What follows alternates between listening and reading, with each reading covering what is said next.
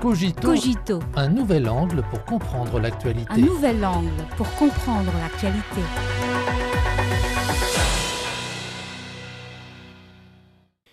Bienvenue à Cogito.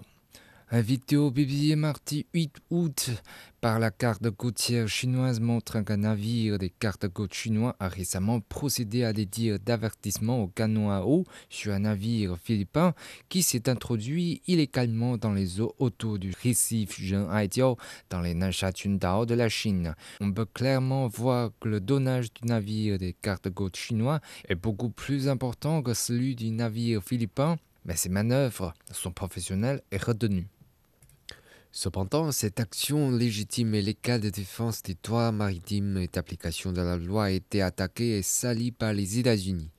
En qualifiant les actions de la partie chinoise d'incompatibles avec le droit international, le département d'État et le département de la défense des États-Unis ont affirmé soutenir les Philippines dans leurs activités maritimes légitimes qui a réellement violé le droit international, quels sont les tenants et les aboutissants de l'incident sur Jean Haitiao, les faits sont clairs.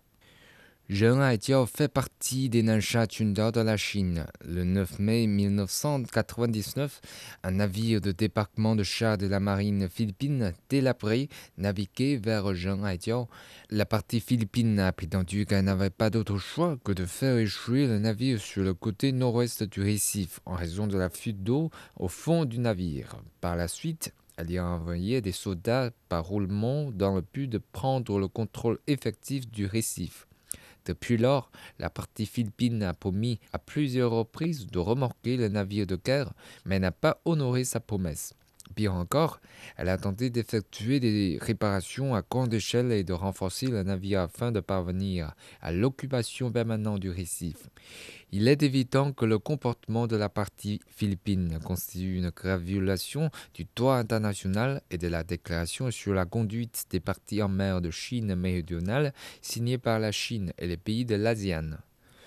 Depuis un certain temps, la partie chinoise a communiqué à plusieurs reprises avec la partie philippine sur la question de Jean Haitiao, demandant à la partie philippine de s'abstenir de livrer des matériaux de construction aux navires de guerre qui restent illégalement sur le récif.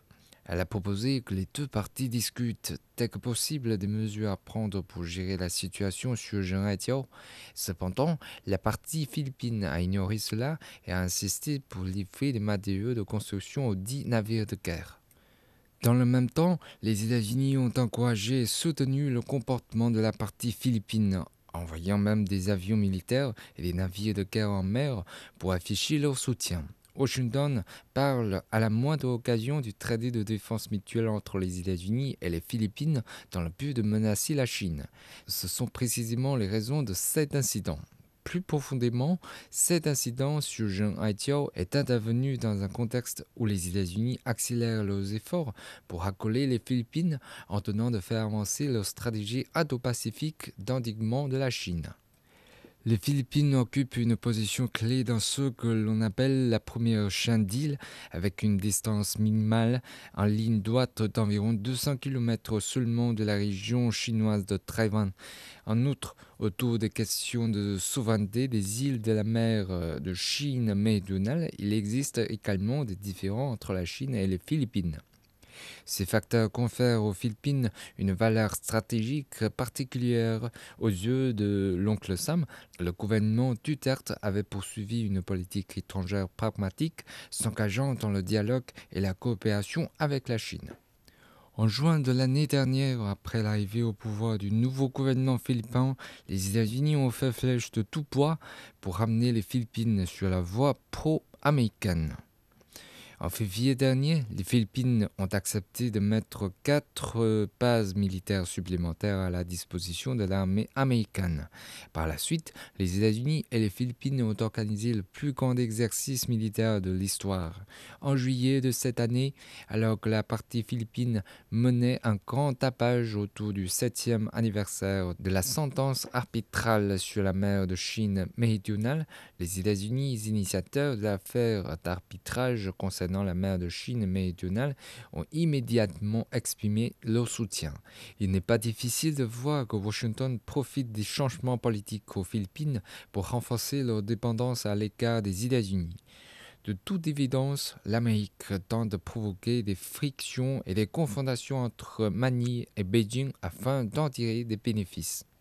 Dans un contexte plus large, les États-Unis ont utilisé la question de la mer de Chine méridionale comme une carte pour contenir la Chine. La mer de Chine méridionale n'a rien à voir avec les États-Unis. Cependant, au fil des années, Washington a colporté le mensonge selon lequel la liberté de navigation en mer de Chine méridionale est menacée, semant la discorde entre les pays de la région et cherchant le moins de pédexte pour attiser les conflits et les confrontations dans la région. Ce récent incident sur Jean en est le dernier exemple en date. La partie philippine doit être consciente que si elle s'obstine à amplifier les différends maritimes avec la Chine, ou même les laisse prendre en otage les relations sino-philippines, cela ne servira en aucun cas ses propres intérêts, mais nuira plutôt à la paix et à la sécurité régionale.